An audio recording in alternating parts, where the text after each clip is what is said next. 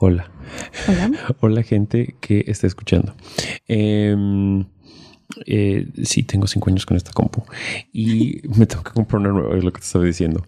Y eh, te iba a preguntar hace rato de tu chamba, cómo lo ha infectado, infectado, ha afectado la pandemia, porque es, ¿cómo, ¿cómo se llama? Siempre se me olvida. Mi. ¿La asociación? O Pero el, el trabajo? tipo de, el tipo de, ajá. Pues. No sé. Creo que mi trabajo es como coordinadora, capacitadora. Más que nada eso. Ajá. ¿sí? En- yo ya no trabajo tanto, o sea, en contacto con, con, digamos, el objetivo, que son los niños. Pe- Pero esa parte de, de- del- de la mm, industria, no sé cómo decirlo, o sea, el hecho de, porque son como, ¿cómo se le llama? O sea, pues, o sea, sé que es la gente que dona para que se supone que de alguna manera tengan más recursos determinadas poblaciones, pero ¿cómo se llama eso? no sé cómo se llama, voy a quedar en oso. Se, pues, trabajo social es lo que se me ocurre más como, Ok. ajá, eh, pues sí, es trabajo social. ¿no? en, en lo que yo me desempeño es en eso, trabajo social, más directamente niños y niñas jóvenes eh, de comunidad indígena, eh, que es en la que vivo yo, Particularmente Purépecha. particularmente Purépecha. Ujú. Y pues, ¿cómo ha afectado? Pues sí, sí afectó mucho. Fíjate que nosotros tenemos programas educativos y en esos programas educativos pues los tienes que impartir presencial, ¿no? Entonces, en el momento que se vino todo lo de la pandemia, pues totalmente se rompió nuestra dinámica de trabajo. Y la participación se fue para abajo, todo. Participación en el sentido de participación de los niños. Sí, así es. Entonces, eh, tuvimos que ingeniárnosla de mil maneras. Seguimos haciendo eso, pues para encontrar nuevas estrategias de participación. ¿Cómo le haces en una comunidad indígena sin recursos, sin internet? Eh, ¿Cómo está el servicio de internet en Nocumicho? malo, malo, porque eh, yo me acuerdo que antes de la pandemia el servicio era bueno, eh, podías navegar horas. ¿Estamos Y- hablando en dispositivos móviles o en internet de casa? en móviles, porque es más como en móviles en lo que usábamos. En el internet de casa también era más, más este, más veloz. Yo me acuerdo, porque pues en, en trabajo, yo trabajo en oficina, soy Ajá. godín en esa parte. Mm, sí, también era más rápido. Entonces, nuestro internet nos lo pasaban desde aquí, desde aquí de Tangancícuaro para allá. Ah, por cierto, dato, gente, ahorita no estoy grabando desde Guadalajara, estoy grabando desde Tangancícuaro, Ok. donde crecí. Sí, entonces también era más rápido. Y como te decía, pues las estrategias, eso fue horrible, sigue siéndolo, ¿no? Entonces, ¿cómo le hago yo para que participen los niños y niñas jóvenes si no los voy a tener frente a mí o las personas a las que yo capacito? Ellos son los que trabajan directamente con ellos, ¿no? Entonces, ellos iban una vez a la semana a las escuelas, les impartían el programa ahí en el salón de clases. Y así, cada ocho días iban y daban el programa. Pues ahora tuvimos que pensar en cómo. Y pues implementamos varias, a través de radio, a través de los odiosos grupos de WhatsApp, que creo que ya ahorita todo el mundo los- Está harto.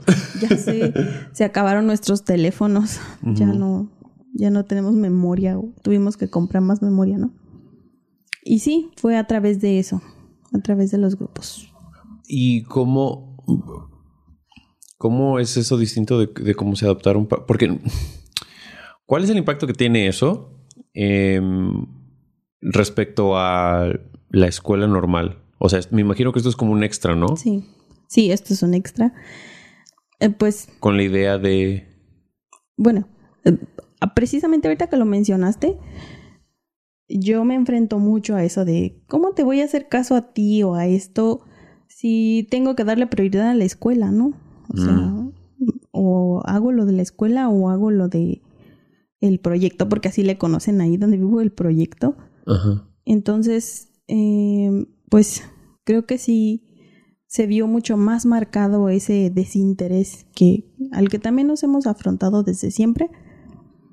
Pero también, para sorpresa mía, tuve como más respuesta en otro tipo de estrategias, por ejemplo, en la estrategia de radio. ¿no? Eso fue hace muy poquito que comenzamos con lo de radio. Vamos cada ocho días también así como a la radio. Este, ahí en donde vivo hay una radio comunitaria nos dan un espacio así de una hora, damos una historia, entonces después de la historia los niños tienen que estar escuchando obviamente y les damos indicaciones de ahora haz esto, ahora este recuerda la historia, contesta lo siguiente y hemos tenido mucha respuesta.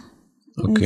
pues creo que es porque la radio llega a más personas, ¿no? Y, y pues sí, también quiero pensar que es porque mm, estuvieron en vacaciones o nosotros empezamos a dar ese programa cuando fueron las últimas vacaciones ahorita, Semana Santa, lo que acaba de pasar. Y fue buena respuesta, pero sí, sí me enfrento a esto que te digo de, o sea, sí, sí me dicen, no, pues yo no tengo tiempo para eso, ¿no? Y pues le dan obviamente prioridad a la escuela, aunque también la escuela se las ha tenido que ingeniar mucho. Porque ahí aplica. a, ver, ubícame en el panorama. ¿Es una, eh, eh, ¿Es una de las primeras que hay en Ocumicho nada más? Es, son dos. Son dos primarias y una es de doble turno. Entonces, en total son cinco escuelas las que hay en, en Ocumicho, en donde vivo yo, y con todas las escuelas trabajábamos tres, eh, estás diciendo los tres, turnos de primero, de, perdón, los tres turnos de primaria y uno de secundaria. ¿Y cuál sería el cuarto? Prepa. Ah, una prepa, ok. Este, y eh, ahí eh, sí aplica esta onda de que de la educación por televisión y todo eso, sí lo están aplicando. Sí, en, en la secundaria, de hecho la secundaria que estaba ahí es telesecundaria. Ah, ok. Pues entonces está chido, ¿no? En el sentido de que no les cambió mucho la dinámica. Pues digamos que sí. Comparativamente hablando. Pues eh, te voy a decir lo que yo he visto. Lo que yo he visto es que son testimonios que me han dicho a mí los jóvenes, ¿eh? Ajá. Una de ellas me dijo claramente, sabes, yo no me siento obligada ahora que no estoy frente a mis profesores a hacer nada. O sea, si estoy frente a ellos, me siento más obligada a hacer las cosas que si no estoy frente a ellos. yo le puedo estar dando como el sale eh, entendido en WhatsApp, pero ah, X, ¿no? Entonces, em, los maestros con los que tengo contacto, con los que pues a fuerzas tengo que hacer eh, esto de los vínculos, las alianzas y todo eso, me han comentado que tuvieron mucha, ¿cómo se dice?, deserción, abandono. Y pues sí, le digo que también la escuela se ha enfrentado a eso. Ajá. Y la escuela presencial también implementó como lo de los grupos, pero muchos dicen que no tienen teléfono, que no tienen acceso a, a pues a internet, ¿no? Aunque también te pones a pensar, ¿será cierto eso o solo lo dicen porque no, no quieren participar? ¿Por qué? Porque comentan los maestros que los alumnos les dicen, no tengo, no tengo internet o no tengo teléfono, pero los ven conectados en Facebook o algo así, ¿no? Entonces ahí contradice, o sea, te quedas como pensando, ¿de verdad no tendrán acceso? O es como que el pretexto perfecto para decir, no voy a hacer nada de lo que me diga la pinche escuela porque la detesto, ¿no? Claro, claro. Eh, sí, yo pienso que eso, así a cualquier nivel, yo pienso está más cabrón, puede que me equivoque, pero para los de primaria, eh, los maestros de primaria, en el sentido de que mínimo cuando, cuando estás con algunos de secundario prepa, de alguna manera ya saben aprender. Digo eso muy generalmente. Em, pero neta que cuando estás ya en, en en primaria, preescolar, o sea, ¿qué chingados haces con esa banda? Exacto.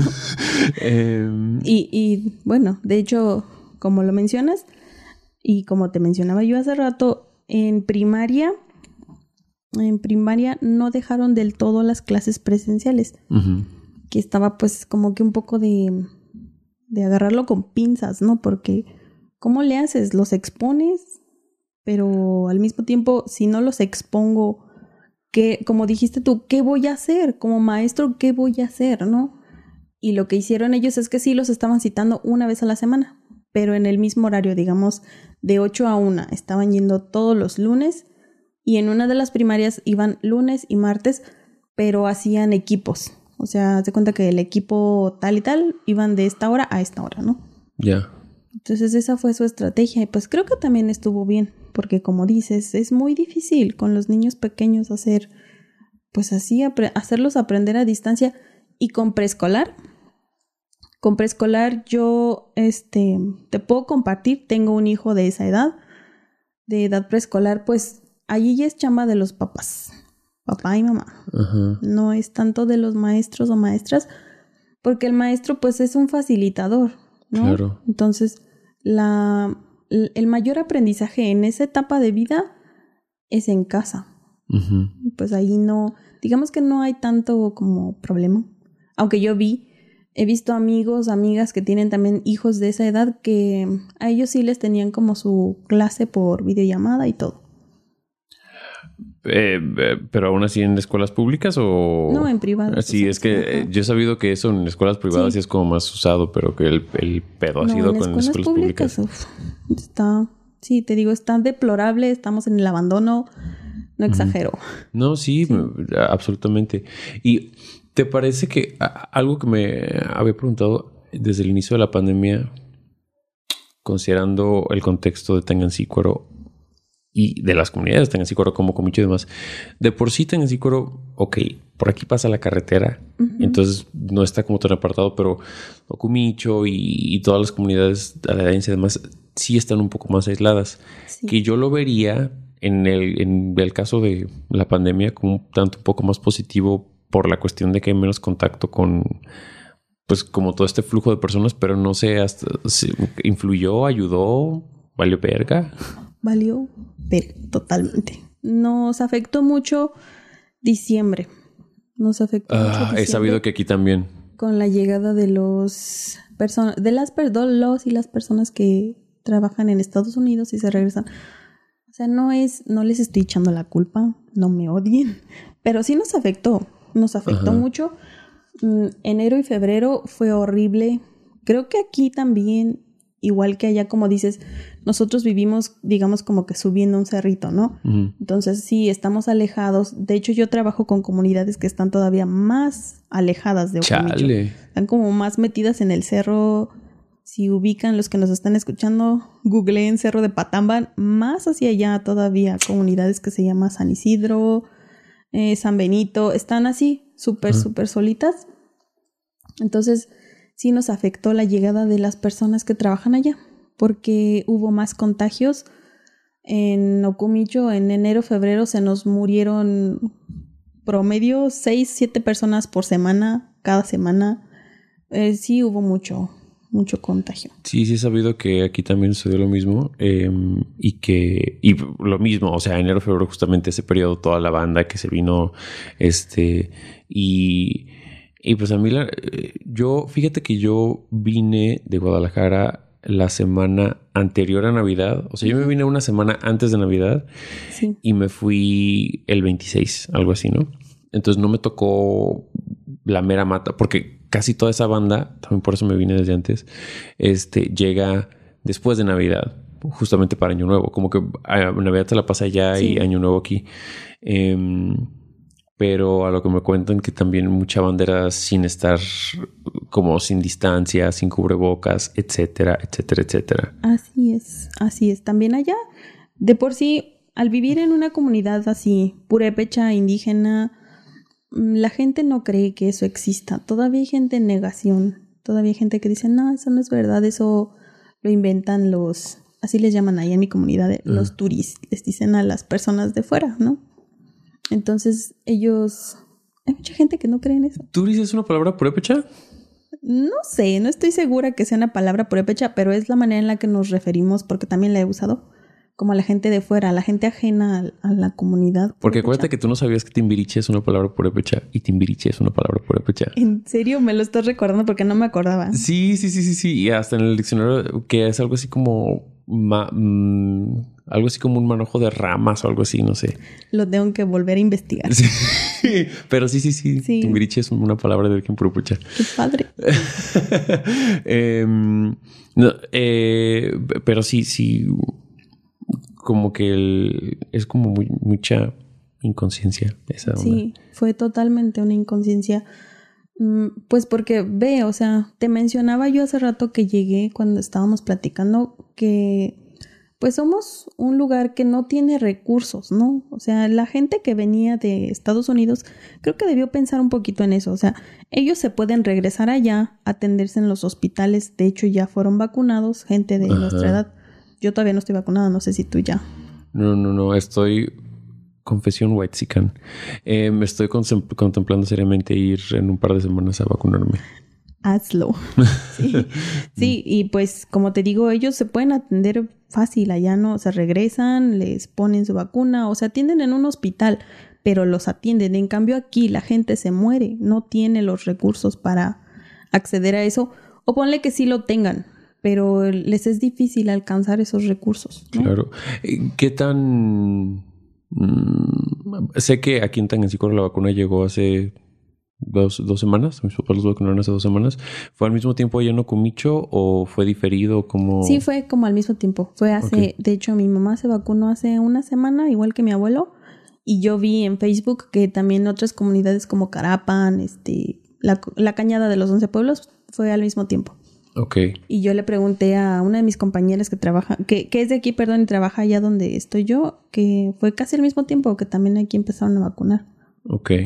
A ti, eh, bueno, es que no, sé, porque sé que están o que ya están próximos a empezar con maestros y demás. ¿Tú entras en ese rubro? ¿Te, te, Ok. Yo, yo no entro en ninguno, creo.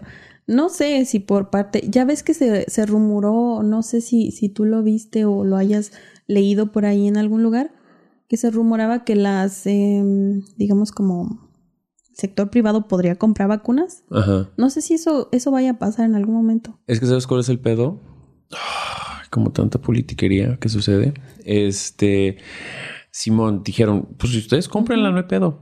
El pedo es que para cuando autorizaron eso, em, eh, ya había pasado cierto tiempo de que ellos ya habían firmado sus contratos para nuestra larga si ellos empezaron o, hubieran empezado en ese momento, que me imagino que muchos sí empezaron el proceso en ese momento, las vacunas para, vamos, sector privado y todo eso llegarían como hasta el otoño o algo así. Ah, o sea, igual ya las compraron, puede que incluso ya estén compradas, pero por si de por sí hay abastecimiento para los gobiernos mundiales, imagínate para el sector privado que deben ser así como que los últimos de la lista. Sí, por eso ya me resigné a que seré de las últimas, seremos de los últimos y yo también he contemplado esa posibilidad que dijiste, ¿no? O sea, de nos vamos, nos vacunamos allá, no sé. Pero a mí me dio tranquilidad cuando pues ya vacunaron a mi mamá, a mi abuela. Igual. Ajá, pues ya. Yo ALB, que me cargue. Sí, sí, no, y pues porque sabemos que no somos inmunes. Banda joven, no es que ser joven quiera decir ser inmune, pero ciertamente somos menos propensos a desarrollar ondas como más graves, ¿no? Sí, y pues bueno, como te decía como volviendo a eso de los, de los contagios y eso, sí, sí quiero exponer un poquito como a, a la gente de, de, mi pueblo, porque pues fue mucha inconsciencia. O sea, aparte de la llegada de los paisanos, como les llaman. Quiero balconearlos a todos. Sí, sí, es que hicieron un chingo de fiestas. O sea, sí, como dices tú, están en contacto sin cubrebocas ¿Cuál sana distancia? Pinche sana distancia les valió. Ajá, No. Y fue a través de esas fiestas que se propagó más el virus, que más gente se murió y pues así. Me estaba diciendo un amigo de aquí que tiene un laboratorio eh, que en esos tiempos cuando, eh, estaba haciendo pruebas, pues, sí. y que el, no sé, la tasa de positividad era como 80%, no más así. O sea, sí estaba machín. Sí, sí estaba. Y pues sí, como te digo, total inconsciencia y... Pero sabes también que, ahorita que mencionabas esta cuestión de, de que mucha banda de, de tu comunidad no cree. Este. Siguen sin creer. ¿Sabes yo a qué se lo achaco eso? Porque eso también lo puedo observar en un contexto urbano, en, eh, en las comunidades más marginadas. Y yo a lo que se lo achaco es a una onda de que el gobierno y todas las instituciones y demás te están Ah, diciendo, hay este problema, bla, bla. No, no, no, no. Eh, te- el gobierno y, y- y el sector salud y lo que tú quieras te dicen, hay este problema. Cuídate y lo que tú quieras. Pero es, son las mismas instituciones o entes que durante décadas, si no es que siglos, te han tenido en el olvido. Sí, Y entonces, o sea, ahora vas a venir a decir que me quieres salvar la vida. No mames. O sea, que no tienen credibilidad. sí, sí, lo entiendo perfectamente. Y de hecho, respecto a la vacuna también, ha habido mucha gente, muchos adultos mayores que dicen lo mismo, dicen, me van a matar antes, yo para qué voy a que me vacunen. O sea, no, Mm. y no fueron. Y yo también creo que es como un poquito culpa de eso. Claro. Dices, no, pues obviamente. Igual que con los políticos, ya ves que ahorita todos son súper amigos de la comunidad. ¿Has Pero- visto que todos están bailando Ay, ahora? los odio, ridículas. Ah, sí, totalmente. Sí, y, y, o sea, otras, otras épocas no se aparece nadie. No, veíamos hace unos, antier creo que salimos, no fue ayer. Ayer fuimos para Zamora a hacer unas compras con una compañera. Entonces veíamos que están arreglando la carretera, el tramo que es como de la central de Abastos para acá. Y duras años ahí, ¿no? Sí, porque justamente hoy, hoy que llegué fue una. Déjame contar rápido esta travesía en el tramo Zamora Tangancícuaro. Inicio del tramo trafical hasta el libramiento, después el libramiento a los Reyes. Poco antes de llegar al libramiento, que aún está el tráfico pesado, se escuchan sirenas y son tres este, camionetas de la Guardia Nacional. a mi llegada a. Michoacán, justamente. Luego se desahoga después del libramiento un poco el, el tráfico y este y se escucha otra sirena. Pues en sentido contrario viene una ambulancia COVID. Ve. Ok, chido. Y luego, para acabarla, em, en la curva aquí de las adjuntas, eh, va eh, de repente había como ya, ya estaba el tráfico súper fluido, ¿no? Pero en cierto momento había como, como tres este, vehículos delante de nosotros que iban súper lentos, pero pues después lo- pero los estaban dejando pasar. No entendía ahí qué estaba sucediendo, si era una manda o qué pedo, porque era una señora que se veía bastante mundana, quizá de condiciones humildes, no lo sé, em, en un triciclo. O sea, y, y empujando como un... no, no, o sea, y en el triciclo venía, venía Sí. alguien, creo que su hijo algo así. No sé, Eh, no me acuerdo exactamente, pero era la señora en el triciclo. Y este... Pero era bien contrastante que la señora se veía así como no particularmente... no, no era una onda como deportiva y un... mar- No, o sea, te digo, se veía una señora cualquiera. ¿Qué tal que solo estaba ahí alentando el tráfico? Espérate, porque tenía un guarura. O sea, y el guarura estaba así como pásenle, pásenle. Entonces, no, no entiendo cuál era la. No sé si era una manta o qué pedo, pero sí fue así como. Esa fue mi pequeña travesía al camino por acá. Gente, vengan a Michoacán. genial. Ven ese tipo de cosas y mejores. Sí, mañana quiero ir a Camecuaro. Em, para cuando esto salga, ya habré ido a Camecuaro, porque no sé cuándo verga salga esto. Pero. Hace no sé. falta, o sea, para refrescarse un poco. Güey, desde antes de que, o sea, yo un mes antes de que empezara la pandemia había empezado clases de natación y la pandemia me las canceló y extraño nadar. Entonces mañana sí quiero ir a echar un chapuzón. Sí, ve. No sé nadar. ¿Neta? No, no sé. Yo tomé una clase de natación cuando iba a la universidad y por eso le agarré la onda. Tampoco sé manejar. la hora de las. No, no sé manejar, pero siempre yo soy una de esas personas pasajeras de... Que siempre encuentra ajá. quien me lleva. Siempre digo lo mismo. Yo siempre va a haber quien me lleve. No me preocupo. ¿Sabes qué es lo que había pensado? Que algo que sería muy útil.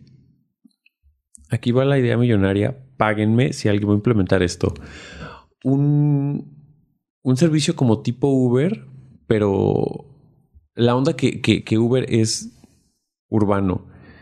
pero que, que fuera como intracomunitario, porque así es como se necesita el, el, el transporte aquí en, en, la región, ¿no? O sea, Claro. como ahorita que me viene en taxi de la central de Zamora, pero no sé que si quiero ir a comprar pan a Chilchota o pan a Patamban o no sé, y... Te lleve rápido. Ajá. Así que alguien métale coco o Uber, este, ahí está la idea y denme una parte de las regalías.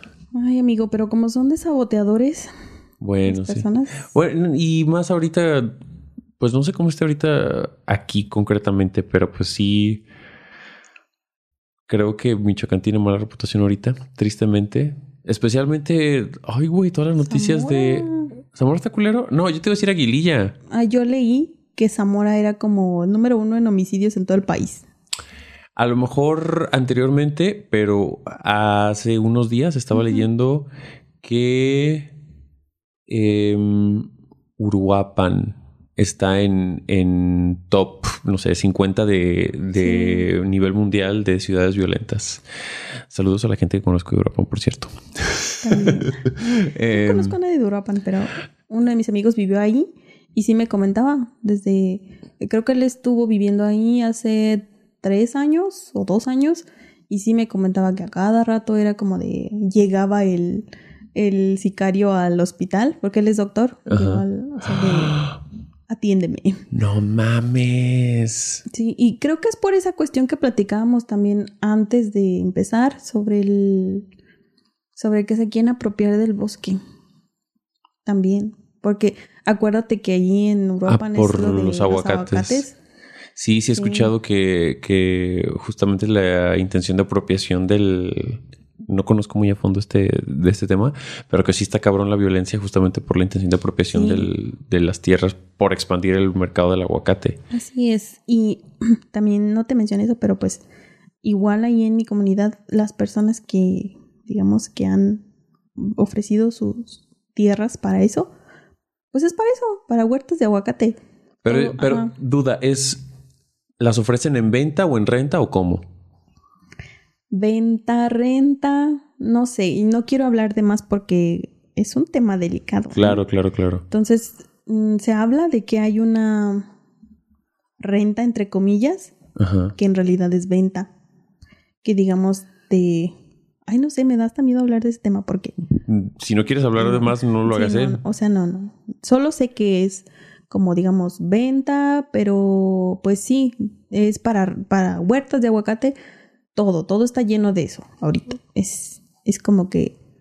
Pero algo que sí quiero decir, y que no me da miedo decir, es que Los odia a todos. Sí, también. es que pues ya ves que en esta época se incendia un chingo el cerro, ¿no? Ajá. No sé si te tocó ver ya, pero pues allí sí no se aparece nadie, curiosamente, ¿verdad? ¿Sabes algo ahí? A ver, eh, es completamente esto información banal y vacía y no sé si sea irrelevante. Em, algo, porque creo que siempre, en tanto que ciudadanía, que somos como sospechosos, siempre que, como hay tantos incendios, como que siempre los vemos de manera sospechosa. Algo que yo aprendí hace unos días respecto a Jalisco, no sé cómo aplica en Michoacán, pero me supongo que algo homólogo de ver, que en realidad no es tan no sé, trágico como no lo imaginamos. No, no quiero decir trágico, espérate, no es la palabra adecuada. Corrupto. No es tan corrupto como, como lo imaginamos o provocado como lo imaginamos. De que es trágico, es trágico, obviamente, porque estaban muriendo animales y ondas culeras Sí. en el bosque de la primavera. Pero que no es un producto de la ah, corrupción tanto como lo pensamos, porque parece que hay este, en Jalisco, te digo, no sé cómo sea aquí en Michoacán. Y también considerando que el bosque de la primavera está en área de Guadalajara, y creo, estarás de acuerdo conmigo, que es mucho más fácil implementar leyes y poder cerca de círculos, núcleos urbanos. Claro. Entonces tienes como más libertades cuando estás en estos lugares más apartados, ¿no? Pero bueno, el punto es que parece que hay como ciertas cláusulas, o no sé cómo se les llamen, em, que creo que 20 años después, si, si el... Si un terreno queda incendiado o dañado, no sé cu- cuál sea la palabra, a causa de un desastre natural, no lo puedes, o, o por un incendio, no puede ser utilizado para fines De explotación. de explotación por este 20 años. Entonces, como que es cierto candado para ese tipo de, de, ondas. Entonces, te repito, no sé qué tanto aplique eso aquí en Michoacán respecto a los incendios, em, pero pues igual y, mira, por primera vez seré así como indulgente con autoridades y demás. Igual y no es tan culero como nos lo imaginamos. O igual y yo nada más estoy esperanzado. Sí, no defiendas a nadie. los, políticos son horribles. Este, pero algo de lo que, de nuevo, si no estás cómoda hablando, ni. Sí, dejemos ese tema. Eh, pero la cuestión del, de estas em, grupos de auto. Autodefensa. Pues no sé cómo se llamen. Sí, es que es, bueno, en mi comunidad le llaman ronda comunitaria, que es un, son grupos de hombres, solo hombres, no se excluyen. Bueno, no. Eh, pero sí son grupos de hombres que, digamos, hacen equipo, eh, le toca a un grupo diferente cada día de la semana, son como policías, ¿no? Entonces ellos se van concretamente a cuidar la entrada, las entradas que existen, que ahí lo manejan como dos, pero pues sabemos que si te quieres meter a un lugar, pues le encuentras por dónde meterte, ¿no? Pero digamos que son dos entradas las que están cuidando siempre. Y pues en mi comunidad se ha manejado así desde hace un año, el estar cuidando las entradas. Okumicho es como... Hace añalalales que no voy a Okumicho. No te preocupes. Em, pero es como de esos, de esas comunidades como de tránsito donde el, camino, la carretera atraviesa la. No. Ah, ok. Ajá, la, no sé si es ventaja o desventaja, pero no, no. La carretera no atraviesa el pueblo, digamos. Anteriormente yo veía que los. la gente que iba como más arriba, digamos, tomaban ese camino de Ocumicho para llegar a Uruapan. Y sí se metían. Yo me acuerdo que nos preguntaban varias veces que que estábamos como dando la vuelta o así de, oye, ¿dónde salgo a la carretera? Voy para Uruapan. Y sí se metían a través de la comunidad, pero ahorita hay una... Tiene poco que, se construyó, es un libramiento también, ¿no? Entonces se rodea, digamos, toda... rodea un costado de la comunidad y por ahí pues se salen a la carretera directamente. Entonces no, ya no hay como que tanto paso a través del pueblo. Porque eh, cuando recién empezaron a hacerlo, los de Cherán fueron los primeros, ¿no? Sí. Es, y que siguen haciéndolo, es la onda de que justamente como la carretera atraviesa su, su comunidad, la cortan y también es el por lo que es tan controversial, supongo, sonado. Sí, sí, es. De hecho, yo confieso que también estaba súper en contra de esas, de esas ondas de la autonomía y todo eso. Pero también ya le veo sus ventajas y desventajas a eso de la autonomía o de tener como que policía propia o leyes propias, ¿no? Porque pues sí, es como... Imagínate eso, ¿no? Imagínate que Tangancícuaro pasara lo mismo, que dijera, no, ¿sabes qué? Ya no queremos nada con gente de otro lado, aquí podemos hacer nuestras leyes, aquí podemos administrar nuestro dinero y todo eso. La diferencia que yo le veo, y dime tú cómo, cómo lo ves, eh, desde un punto de vista externo, yo no siento, yo no siento que aquí haya esa como cohesión social necesaria. Es verdad, estás en lo correcto. Y, creo que por eso sí es posible en... De entrada, puede que me equivoque, pero siento que la mayoría de las comunidades purépechas son eh, cada una como más pequeñas, ¿no? No creo que pasen de pocos miles de personas. Sí, así es. Y mientras que aquí eh, el número que vi es 30, pero igual es menos por, por el pueblo en sí. Pero yo no veo esa cohesión social que quizás se pueda dar por una cuestión como de una unión lingüística, como es en el caso del, del purépecha, más este, cohesión social por costumbres y demás que a lo mejor permitan eso, ¿no?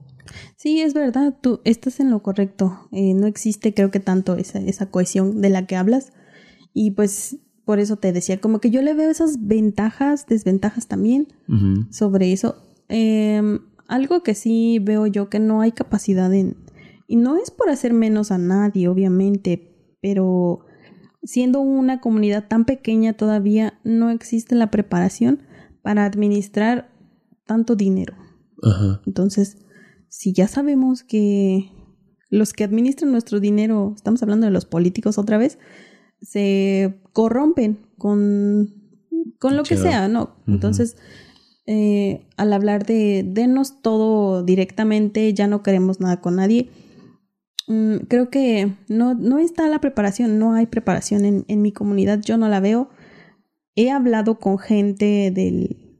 Eh, existe un comité, comité, no me acuerdo del nombre, pero es gente de la misma comunidad que se encarga como de hacer las asambleas y todo eso para cuando hay algún asunto. Entonces yo he hablado con gente que es parte del comité y ellos mencionan que no es una sola persona la que administraría, que son varios, pero aún así siento que no existe la capacidad para, para algo como eso, que estamos muy en pañales todavía para ir a la autonomía como comunidad, como el caso de Cherán, ¿no? Entonces no sé si has leído algo sobre Cherán. Pero eh, poco, pero ¿te parece que ellos sí tienen como esas herramientas, vamos, de como de sí, conocimientos y ondas así?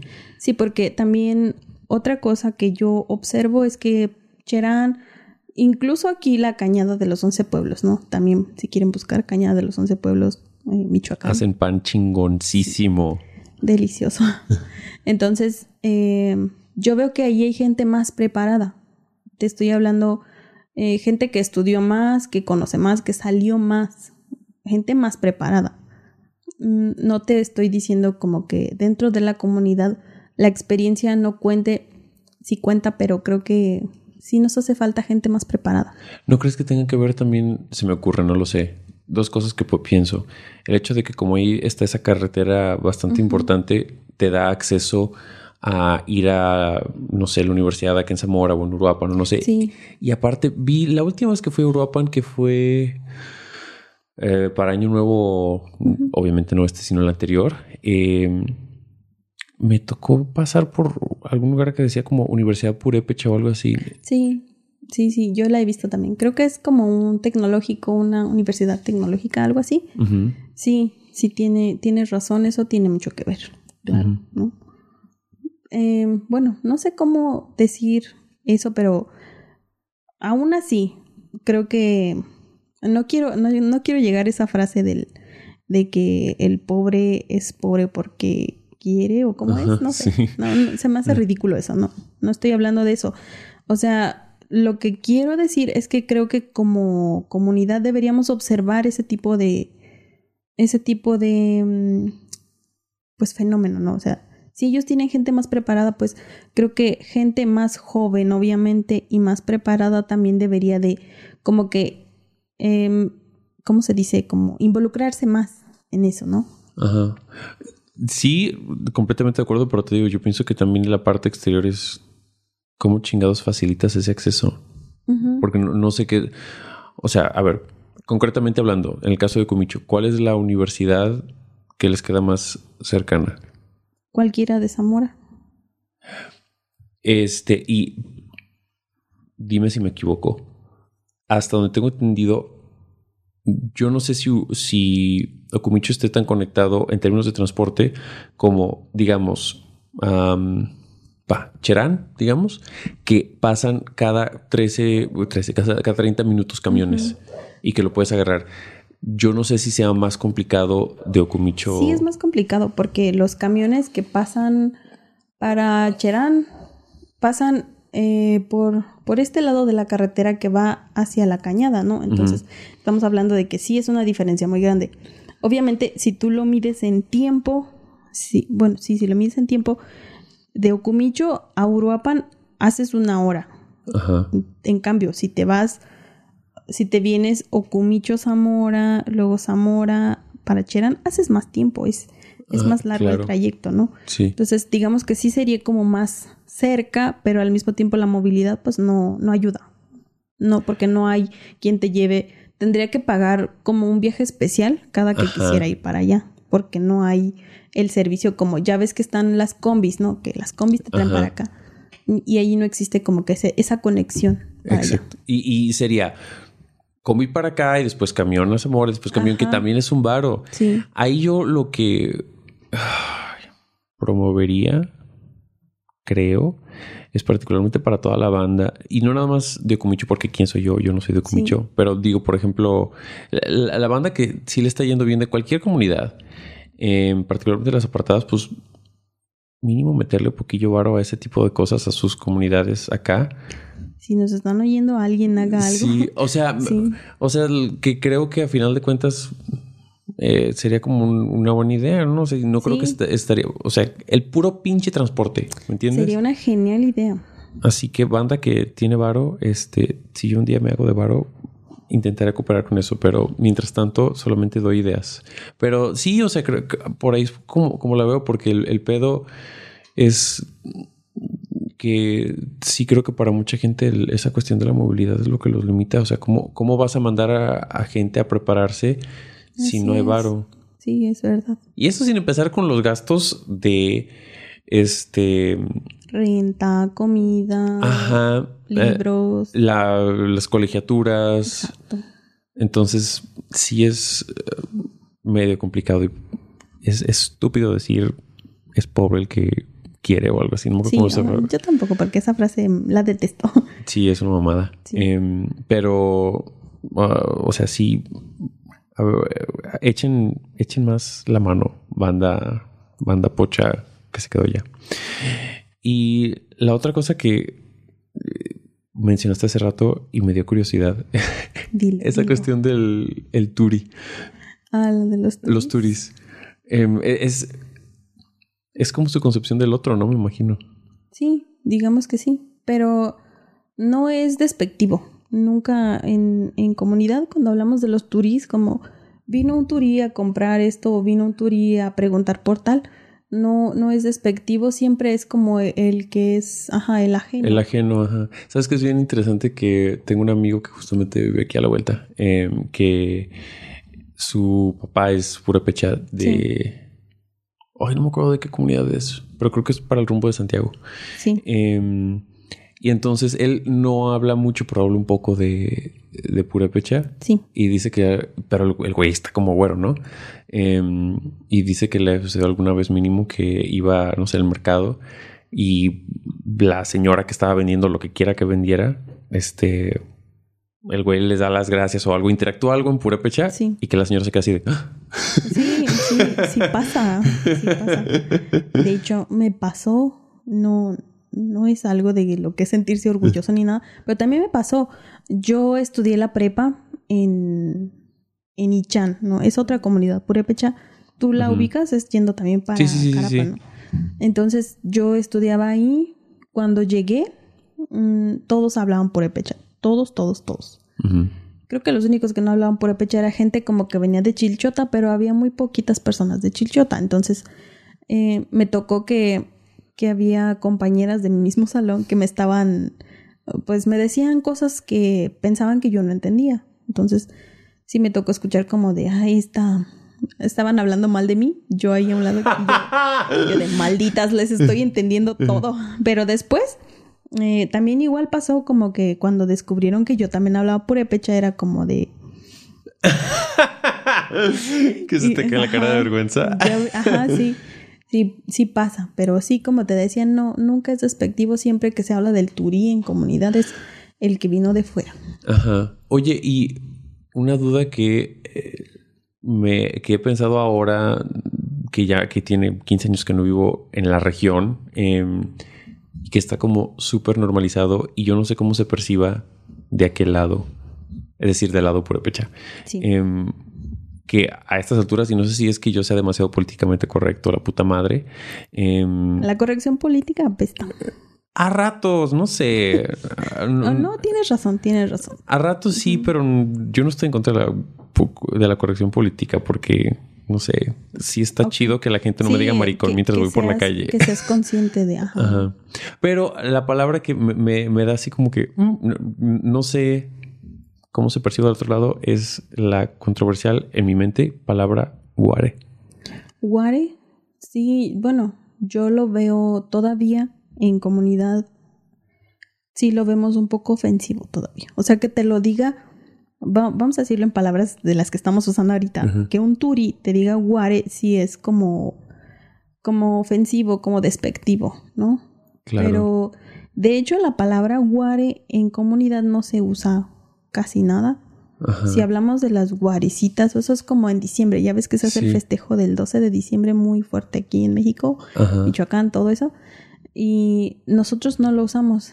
Guari en purépecha significa mujer. Solamente eso. Entonces no, yo no sé si es como que ya no me junto con ciertas personas o que ya no me mezclo, que ya no escucho eso. Pero yo me acuerdo que cuando estábamos en secundaria, em, sí lo escuchaba y era como que, ay, vienen las guares, era como de... Claro. Ajá, sí, sí se sentía un poco despectivo que te dijeran de esa manera. Y, y fíjate que, y, te lo digo como Turi. Este, no, que, que, que en, ¿cómo llamarlo? Como interacciones o conversaciones entre acá afuera, de repente noto que esa palabra se ha utilizado mucho para referirse al, particularmente obviamente a mujeres purépechas, particularmente creo que es muy característico para identificar a las señoras que, que, venden cosas en el mercado. Sí, que están vestidas con su traje, ¿no? Con su traje tradicional. Pero es bien interesante que eh, yo, como que cuando me di cuenta que estaba como súper normalizado, era después de muchos años de que ni siquiera había usado la palabra además, porque em, experiencia white eh, eh, era cuando estaba viviendo en París, que curiosamente em, en un pinche camión conocí a un tipo de Uruapan. Saludos, Armando. Em, eh, y pues somos como súper amigos ahora. Y en cierto momento él fue, no me acuerdo de qué estábamos hablando de algo aquí. Em, bueno, el contexto Uruapan, yo contexto Tangasícuaro. Y de repente él dijo la palabra guara y de repente como que él mismo se detuvo. Dice, bueno, pero a lo mejor eso no sería la palabra correcta, ¿no? Algo así. Y, y ahí me cayó el 20. O sea, en el sentido de que tenía muchos años que yo no hablaba como de, vamos, como de dinámicas de aquí o demás porque no tenía con quién hablarlos. Y como que eso fue lo que para mí me hizo clic así de, ah, no mames, es que neta está como súper normalizado eso en, en las interacciones aquí. O sea, y me imagino que todavía más culero ha de ser cuando directamente le habla a una persona así, ¿no? Que es como muy despectivo. Y como dices, sí está más normalizado entre los turistas, entre ustedes, entre la gente que vive como en un contexto más urbano, decirles así. Y en Michoacán, que es muy interesante también que, por ejemplo, en los contextos como urbanos, como cosmopolitas, entiéndase Guadalajara, Ciudad de México, el término es como comunidades este, indígenas de tal o de tal o lo que sea. Em, pero sabes que se me hizo súper interesante cuando supe que parece que en Yucatán a las comunidades indígenas que ellas son mayas, este, les dicen mestizos. ¿En serio? ¿No está raro eso? Mestizo no significa eso, ¿no? Pues yo, es también lo que, porque tengo una amiga que es de Puerto Progreso y por ejemplo ella me, cuando me cuenta o contaba de, de cosas ah, igual, el mercado, que esto, que el otro. No, sí, este, y pues ahí ves a las señoras mestizas que están vendiendo, bla, bla, bla. Y yo, mestizo no Pues nosotros somos mestizos. Y, y fue cuando ahí caí en cuenta de que en Yucatán utilizan la palabra mestizo para referirse, pues en este caso, pues me supongo que a la, gente maya. Sí.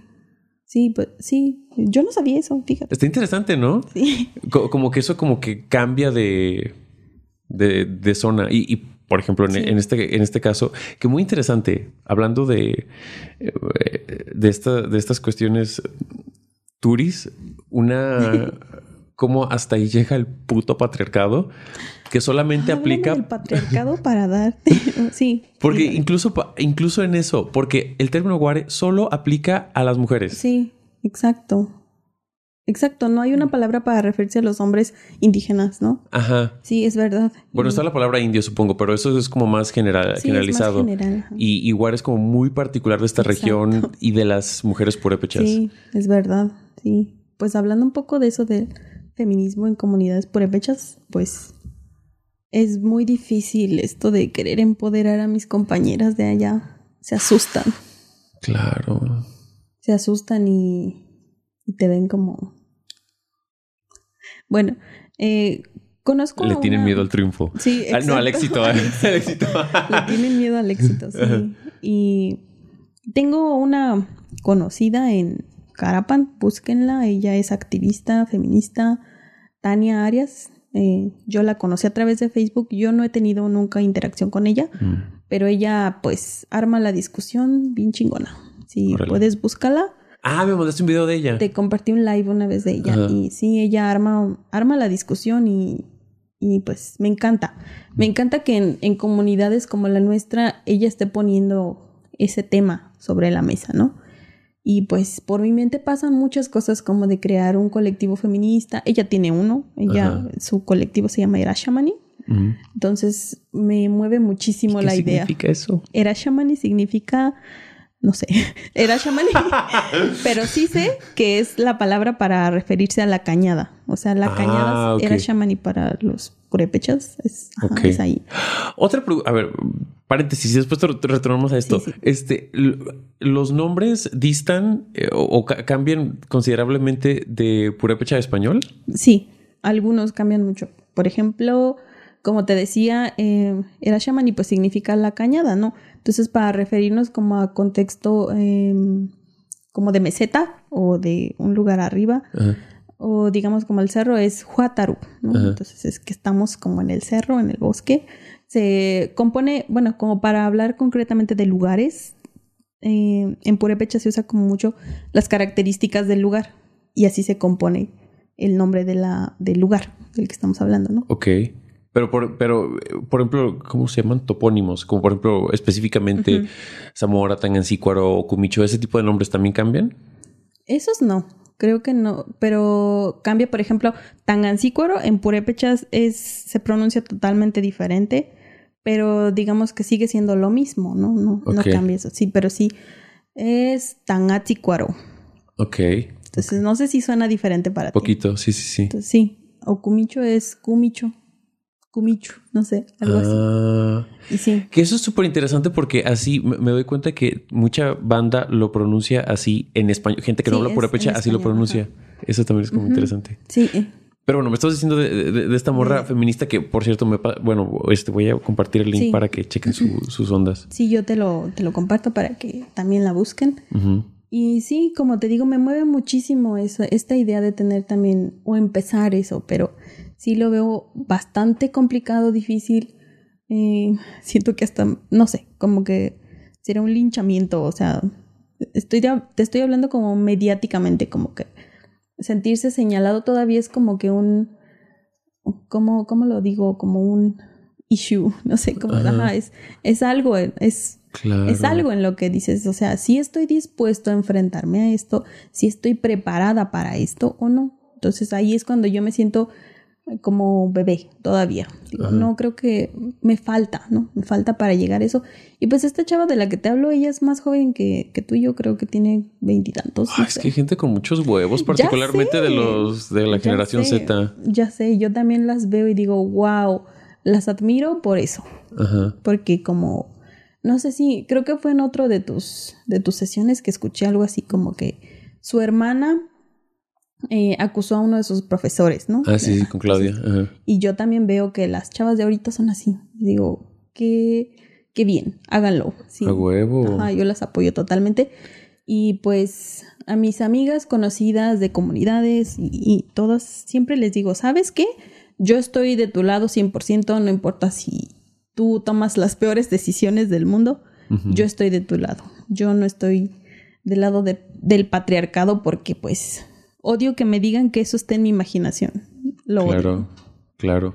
Eh, pe- pero algo que te había dicho cuando hablamos hace como más de un año, eh, yo creo que de, y, y, eh, esto para cualquier identidad, si quieres, o lo que, o lo que sea, pero creo que ya es muy chingón lo que estás haciendo con ser una presencia ahí en tu comunidad Espero que sí. empoderada, además, o sea, que porque ya al mínimo la- las morras ahí están viendo como esa tu experiencia como una posibilidad de vida y a lo mejor no sé, tú me dirás, me imagino que quizás es más difícil, por ejemplo, esta cuestión que tú dices de hablar con las morras y demás, me imagino que debe ser más difícil con morras de tu edad Sí. respecto a morras más chavitas, ¿no? Claro, sí. Sí, de hecho es, es lo que lo que yo noto es eso, como que las mujeres de mi edad sí es mucho más complicado hablar de esto y, y he, he escuchado cosas horribles de mujeres de mi edad, un poquito más grandes que yo incluso, hablando del feminismo. Cosas horribles, o sea, que te quedas como, mm, sí necesitas más información, ¿no? O sea, me dan ganas de decirles eso. Si de por sí hay los pinches hombres con N y V necesitan más información, o sea, claro. Eh, pero en general, entonces, ¿cuál? eh, hago esta pregunta en el contexto de que ahorita como que en Guadalajara, por fortuna, eh, el feminismo sí está teniendo como mucho auge y, sí es una pinche piedra en el zapato de todos los pinches machirulos. Qué, bueno. Qué bueno. Em, y mi pregunta iba a ser aquí, ¿qué tanto impacto crees que haya, que, que esté teniendo de más? Me supongo que aquí no están haciendo destrozos y pintando las cosas de morado, pero pues No, no, pero tú deberías Eh, empezar. sí, sí quiero. Oye, pero sabes, también hace poco vi, em, ¿te acuerdas de El 9 ni una se mueve? Ajá. Entonces, ese día yo vi que en otra comunidad que está más arriba, no sé si la has oído mencionar, gente, si la han oído o si no, búsquenla también, Nurio. He escuchado de Nurio, sí. En Nurio yo vi que se hicieron su pequeña presencia, se Ajá. pusieron su, su distintivo morado en traje tradicional.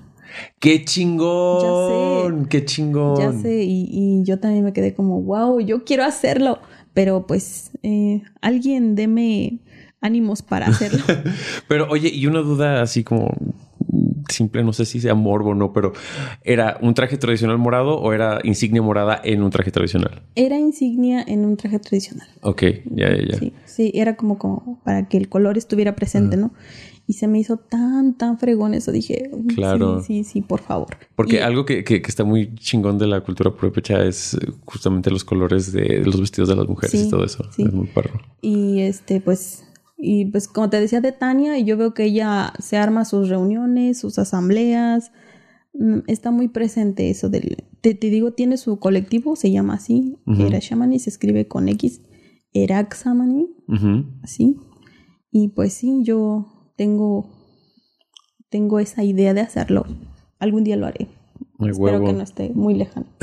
Sí, esperemos que no, porque ah, no sé, son, son, te repito, son presencias que creo que hacen falta. Eh, Sí. En Zamora sí vi también, porque me meto a Facebook y veo noticias sobre eso, sobre, sobre los colectivos. En Zamora vi que sí estaban con sus pintas y todo esto. Y, y yo digo que, que bueno, que lo hagan. Sí, sí, sí. Sí. Mm, Sí, ya. De hecho, también confieso que, que yo era. Que de yo rayé que- una pared. No, que yo era de las que estaba en contra del, del rayadero de paredes. Hace mucho. Ajá, Hace mucho. Por fortuna he tenido experiencias que creo que me han enriquecido mucho.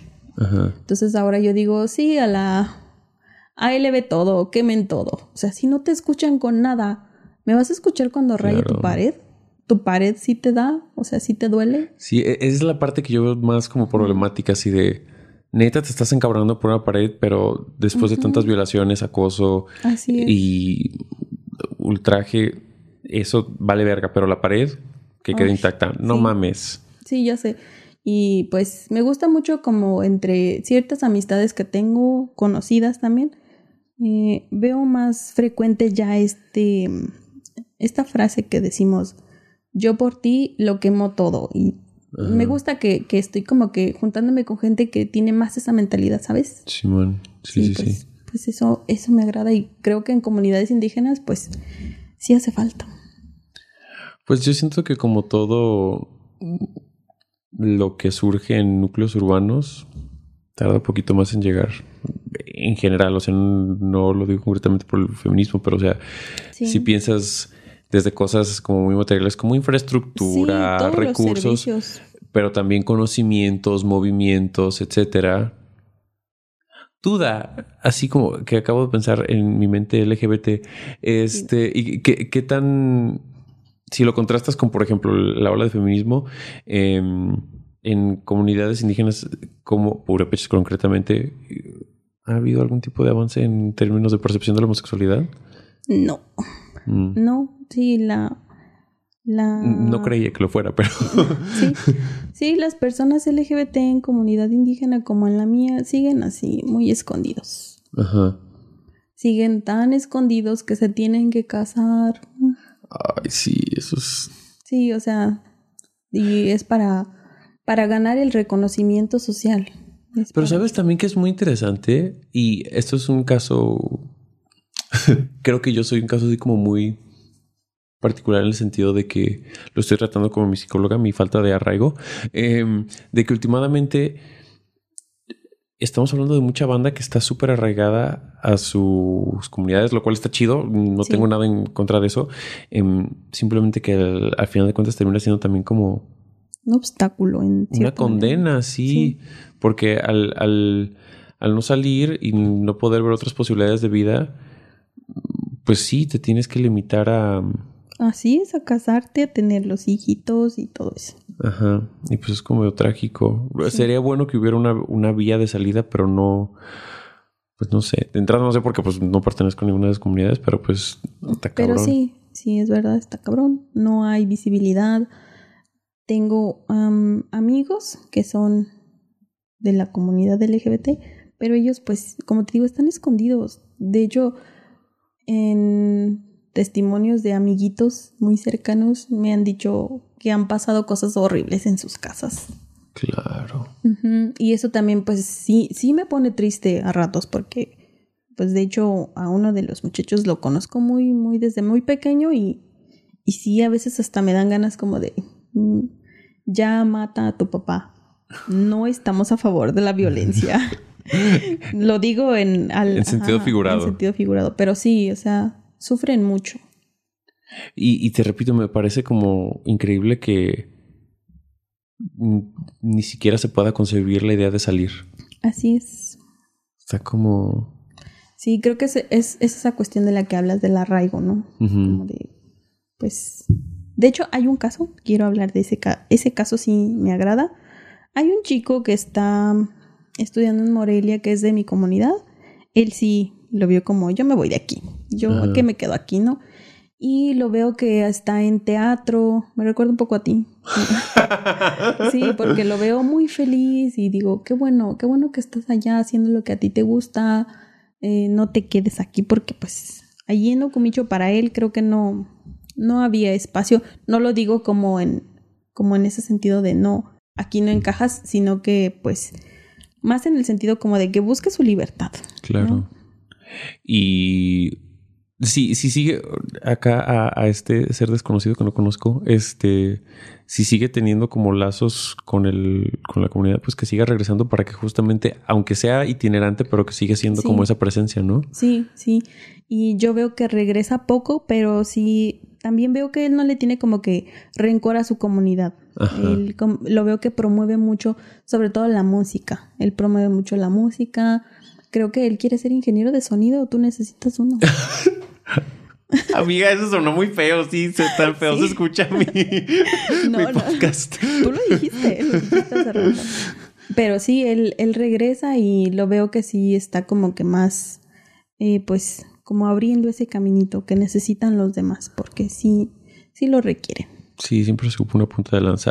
Ahí te confesaré que creo que es una de mis, no sé si fallas morales o no sé cómo llamarle, pero en mi parte tangancicuare- tangancicuarense no, no creo serlo, no creo haberlo sido, no creo jamás serlo, porque justamente, bueno, pero también tiene que ver, no sé si es por justificar uno, pero yo nunca tuve como muchos lazos aquí, que creo que también por eso Sí, eso me facilitó irme. Em, sí, o sea, yo contados los... Es muy interesante porque a, a mis 30 años Sí, te di- puedo decir que en, en mí no aplica la, esa frase de los amigos se cuentan con los dedos de una mano. Me faltan dedos en ambas manos. qué padre. Sin embargo, a la edad de 15 años, cuando me fui de aquí, Sí, me sobraron un chingo de, de dedos en la mano. O sea, contando amigos. Entonces sí creo que... recuerdo. Recuerdo, pues nosotros somos ex compañeros de secundaria, ¿no? Y sí recuerdo que tú, tus amigos, pues no, no eran de ese círculo. Y me, la verdad, eh, confieso que yo te veí, te admiré siempre. Te- era como, wow, él le vale, o sea, sí, me gustaba esa, me gusta esa parte de ti, que no tenías como, como ese inconveniente de yo me voy, hago amigos en otro lado y qué chingón que tengas tantos amigos. Gracias. Mi psicóloga dijo que es narcisismo, pero bueno, es otro pedo. Hablaremos de eso en otra ocasión. Este, últimamente creo que, y esto lo he hablado con gente de secundaria, lo he hablado con gente de la prepa, es bien interesante cómo, como que cada quien tiene su, vivió su pequeño infierno. Sí. Y, no nos dábamos cuenta de, los infiernos ajenos. Es cierto. Yo, yo, no te voy a decir que veía el tuyo, pero honestamente no entendía por qué las otras personas a veces como que te señalaban un poco, ¿no? Entonces para mí... Por joto. Para mí, o sea, no, yo, yo te veía, decía, para mí él es un ser completamente normal. De hecho, te parecías más como a uno de los amigos que yo tendría siempre, ¿no? Ajá. No, no sé, como que las mentalidades que veía de nuestros otros compañeros eran como... En serio, ya, ya crezcan un poco. Pero sabes que es curioso, he hablado con un par de personas que, por ejemplo, que también me decían que se sentían ellos así como que los molestaban y demás. Y yo, ah, no mames, yo nunca me hubiera dado cuenta que tú también sentías que te molestaban y, demás. Ah, sí. Entonces, así como que, wow. No, no sé si es que yo me hacía la víctima todo el tiempo o viví con esa imagen de mí como víctima, pero digo, ah, güey, pero pues creo que a todos, a unos más que a otros, pero a todos nos tocó algo, ¿no? Sí. O sea, yo siempre te vi súper visionario. Tú estabas con tu. Yo me acuerdo que tenías que era iPod o algo así. Cuando no, tenía un Discman. No, sí tenías, MP3, no me acuerdo. A lo mejor fue un MP3, pero... Y era como, wow, en esa época mm, sí era de... No, pero debe ser... MP3 yo no empecé... Este, me acuerdo que yo quería un iPod porque todavía por ahí debe estar una revista donde dice, no me acuerdo de qué año, pero en diciembre de este año saldrá el innovador iPod que tendrá, no sé, 30 gigas de capacidad y uy, era así como... O sea, y, y te... Bueno, yo escuchaba cómo hablabas tú y yo pensaba, yo quiero juntarme con gente como él. Mm. Siempre te escuché como, wow, él sabe mucho, él sabe de todo. Sé poquito de todo, pero mucho de nada. Aún pienso eso de ti. Gracias. Este, yo últimamente creo que soy una construcción de la gente alrededor de mí. Y lo creo que sí entre comillas, si sé mucho, no es porque sepa mucho de una cosa, sino sé poquito de varias cosas que me han enseñado mis amigos. Ajá, pero como dices, eso construye algo muy grande. voy a chillar al rato. Sí, cuando se termine. bueno, este, aquí lo voy a dejar porque se me va a morir ya la pila de estas chingaderas. Espero me alcance el video para concluir esta mamada. Pero si hay fallas, público y demás, disculpen. Es la primera vez que grabo desde esta nueva locación. Entiéndase mi cuarto de cuando era niño y adolescente. Muchas gracias, Alba. De nada, gracias a ti por haberme invitado y pues me encantó, me encantó que tu sueño ya ahorita es realidad. Esto del podcast, me acuerdo que me lo mencionaste hace como un año o así. Y sí, yo honestamente yo no veía la hora de venir a hablar contigo. Pues banda, sigan haciendo mi sueño realidad y compártanlo a la verga, por favor. Y recuerden, no hay tema. Si vieron, me valió vergas el tema. Entonces, si quieren un tema, vayan a ver otro pinche podcast. Pero si no, quédense aquí y compártanlo. Y muchas gracias por escuchar. Gracias, Alba. Y hasta la próxima. Chao.